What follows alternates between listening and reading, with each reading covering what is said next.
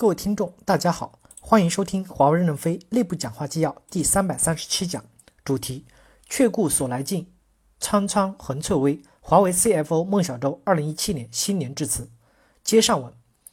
打开组织边界，人才在哪里，我们就在哪里。一个组织必须在开放的耗散结构中勇敢地开枝散叶，积极地吸收新能量，才能获得持续不断的成长动原动力。这就像植物的光合作用，一颗种子才能长成参天大树。在过去的两年里，财经正努力打开组织边界，引入新鲜血液，获取全世界的优秀人才。二零一四年十一月，集团财经首次在英国尝试开展财经专场招聘会，迈出主动拓展海外人才的第一步。现在，华为财经团队来自牛津、剑桥、哈佛、耶鲁等著名大学的优秀学生有数百名，他们正逐渐成为我们的新生力量。财经的海外招聘已逐渐形成机制，从雇主品牌建设到校园宣讲安排，从暑期实践活动到财经挑战赛，我们在顶尖的高校的声誉正慢慢的积累起来。二零一六年，财经招聘了近三百四十名留学生，占我们今年校园招聘指标的百分之三十八。加入到华为财经的留学生群体，有改变世界、实现个人价值的强烈与渴望，有激情、有冲劲、有极强的学习能力、极宽的思维方式。曾经，他们凭借着扎实的成绩和优秀的品格考入世界名校。他们在异国他乡独立生活，努力求知。如今，他们加入我们的战队，所体现出来的普遍品质是能吃苦、懂得珍惜、时间管理强、团队融入快。他们身上表现出来的艰苦奋斗的精神，与华为的核心价值观高度的契合。我们期待着这些年轻人能够快速的成长，绽放出耀眼的光芒。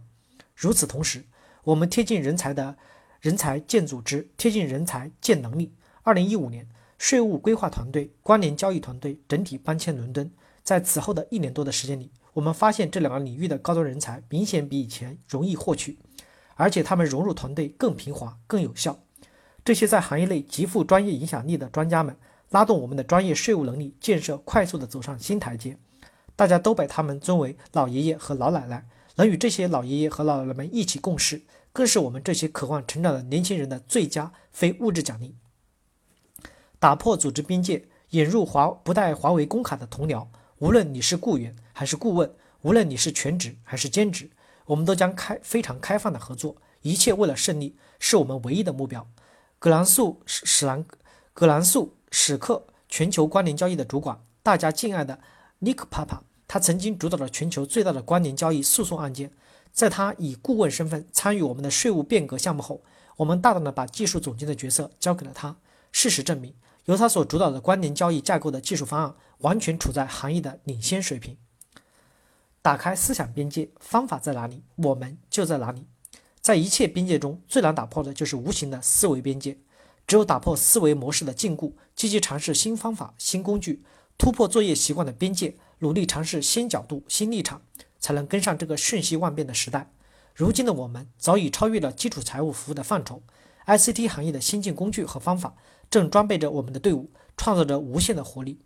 在会计核算领域，我们积极尝试自动化、智能化，将标准业务场景的会计核算工作交给机器完成。目前，年平均约一百二十万单的员工费用报销，员工在自助报销的同时，机器根据既定规则直接生成会计凭证。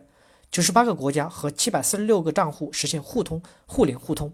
支付指令可以在二分钟、两分钟内传递到全球任意开户银行。我们的付款准确率水平高于银行的一百倍以上。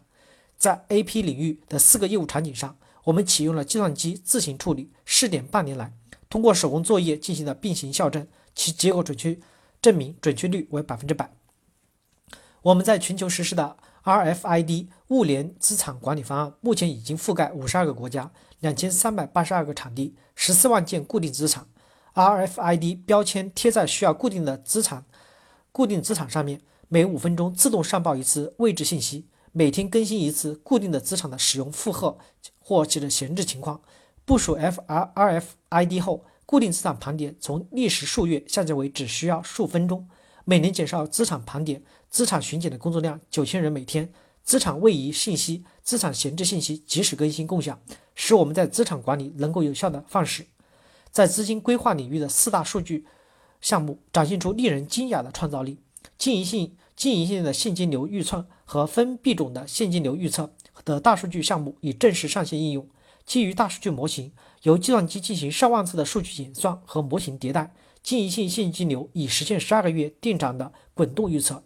从历史的数据拟合度来看，最小偏差仅八百万美元。对于在一百七十个国家实现销售收入规模约八百亿美元、年度现金结算量约四千亿美元的公司来说，八百万美元的现金流动滚动的预测偏差已经是极为理想的结果。与机器共舞如此美妙，数字与机器以温度，其惊喜犹如燃情的岁月。感谢大家的收听，敬请期待下一讲内容。